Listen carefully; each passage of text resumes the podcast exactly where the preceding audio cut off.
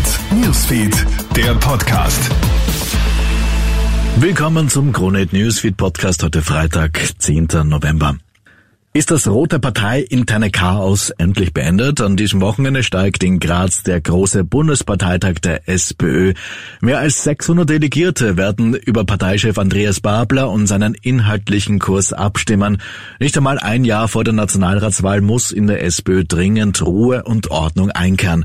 Denn mit dem langwierigen Parteichef-Chaos hat man sich selbst schwer geschadet. In den Umfragen liegt man jedenfalls nach wie vor weit zurück, sagt Politikberater Thomas Hofer. Dass die Regierung da Probleme hat in den Umfragen. Das ist ja selbstverständlich in Zeiten der Krise, aber als Oppositionspartei, wo die sozialdemokratischen Themen eigentlich auf der Straße liegen, im wahrsten Wortsinn, da müsste man schon mehr auf die Strecke bringen können. Das gelingt derzeit einfach nicht. Wie sicher ist das zwischen Punsch und Lebkuchenständen? Heute Freitag eröffnen die ersten Adventmärkte in Österreich, darunter der Christkindlmarkt am Wiener Rathausplatz. Doch leider herrscht laut Terrorexperten gerade im heurigen Jahr erhöhter Terroralarm.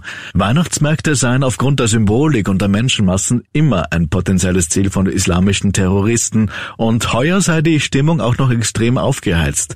Terrorexperte Nikolaus Stockhammer von der Donau-Uni Krems. Auf unserer Habenseite sozusagen ist, dass die Sicherheitsbehörden hier ein starkes Augenmerk drauf legen, dass viel uniformierte Kräfte unterwegs sein werden, dass zivile Beamte und Beamtinnen für die Sicherheit sorgen, dass man bauliche Vorrichtungen getroffen hat und mit nachrichtendienstlichen Möglichkeiten darauf schaut, dass nichts passiert.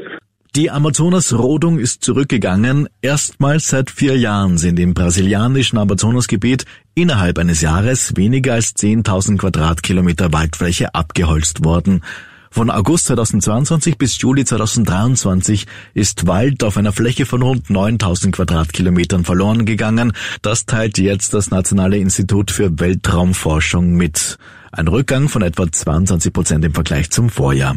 Soweit ein kurzes Update aus der Kronehit Newsfeed Redaktion. Mehr Infos auch natürlich zum Parteitag der SPÖ am Wochenende findest du auf kronehit.at.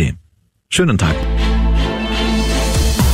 Krone Hit Newsfeed, der Podcast.